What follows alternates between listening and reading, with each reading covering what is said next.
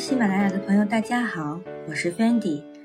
给我一支舞的时间，我要开始说书啦。那今天呢，我们要砍的就是现代舞。任何事物的进步都是来源于挑战精神，舞蹈也不例外。对人英雄主义似的挑战，往往显得更加打动人心，悲壮而伟大。今天我们要砍的是现代舞，而有一位叫伊莎多拉·邓肯的女士。就是现代舞的英雄和创始人了。虽然邓肯的一生充满传奇色彩，但是关于他狗血的剧情也有不少。就让我们走进这个女人，看看她 drama 的人生和她的现代舞吧。邓肯出生在美国，是美国著名的舞蹈家。他从小就展现出了过人的天赋，并且思想也很立体、很自我。他很反感僵化、刻板的古典芭蕾。觉得芭蕾的跳法和动作是反自然的，束缚人性的，所以他立志要自创一种舞蹈，建立在自然节奏和动作之上，让舞蹈真正的解放天性。到他二十一岁的时候，他去英国找活干，在不列颠博物馆邂逅了古希腊艺术，无论是雕塑还是绘画，希腊式的表现手法就是。他理想中舞者应该有的样子，所以他结合了古典音乐，穿着长衫，光着脚，在伦敦的剧场里像海浪一样翻腾的表演，让所有观众耳目一新。现在，很多女孩喜欢的森女系风格，邓肯在一百多年前就已经开始玩了。她就像森林女神一样，披着薄纱，赤脚起舞。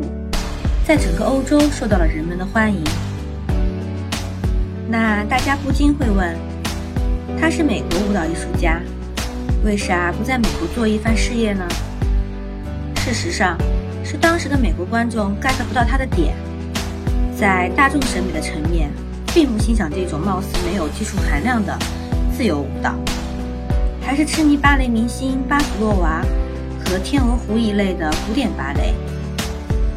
那邓肯这么傲气的女子，当然不服气喽。此处不留爷，自有留爷处嘛。所以，她把事业的重心转到欧洲，并开始一场属于自己的舞蹈革命。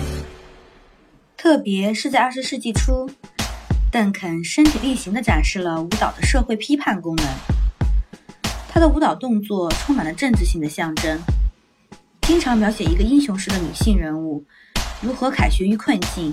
和种种剥削之中，反映他在一战前的爱国主义和社会主义理想。与此同时，他的私生活也让人惊爆眼球。他有着异想天开的爱情观和婚姻观，换情人跟换衣服一样，遇到有点感觉的人就开始互相撩，一起抽烟酗酒，寻欢作乐。所以，有些看不惯他的人称他为高级妓女。而最让邓肯难过的是，他和三位情人分别生下的三个孩子，都因为事故而离开人世了。前两个孩子是和保姆坐在没有拉手刹的汽车里，滑到河里一起淹死了。而第三个孩子是在众人祝福声中，在自己的怀抱里夭折了。所以，太精彩的人生也必有其失去的地方。不仅如此。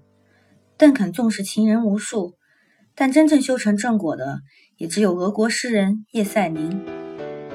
而叶赛宁在结婚两年后，精神病越来越严重，最后选择在一家旅馆上吊自杀。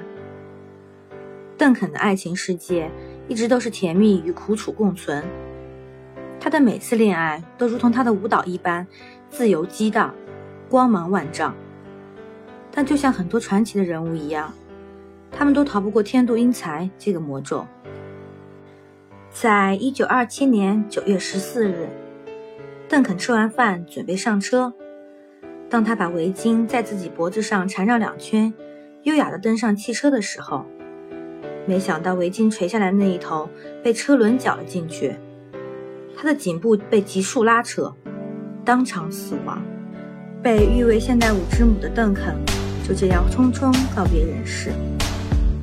邓肯认为，女人是万物之精华，是大地之母。他感叹女人身体的精妙，也为此创造了无以伦比的优雅的舞蹈，并找到了身体与音乐的最佳结合形式。这些都和当时人们的内在需求和时代精神是高度统一的。对于邓肯传奇的一生，我们无权评价好坏，但我只知道，他保持一个最真的自我。她是一位身体力行的女权主义者，以及留下了现代舞这么伟大的艺术财富，让后人一直铭记这种自然的从容和挑战的力量。感谢收听 Fendi 侃舞蹈，我们下期见。